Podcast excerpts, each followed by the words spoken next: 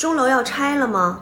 不是，钟楼是在修缮呢。但是呢，钟楼附近的这些胡同啊，有几条胡同是要呃腾退的了。很多人对我们北京的这个胡同啊特别有兴趣，因为感觉里边全是大四合院，然后住在里边的都是特别有钱的人。嗯，呃，实际上不是这样的。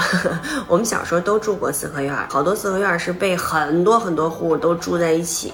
现在您怎么知道这个呃一个院里边住了多少人呢？您看啊，这院门口吧，它都有电表，就是有几块电表，它就说明这里边住着几户。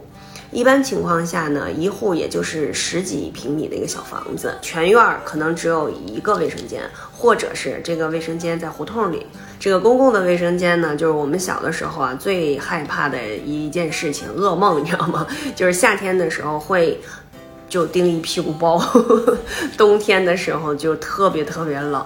北京旧城改造嘛，嗯，就很多人搬出这个二环以里的，搬到那个四环啊、五环啊这些地方住上楼房以后呢，生活条件是改善了很多，但是呢，其实失去了很多邻里之间特别有趣、呃特别温暖、特别有亲情的这些片段。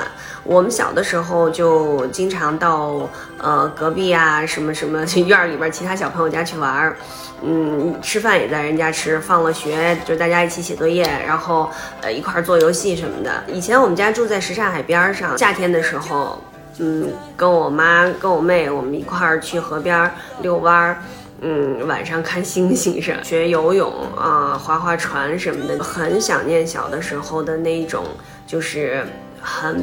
朴实、很平常的一种生活的状态。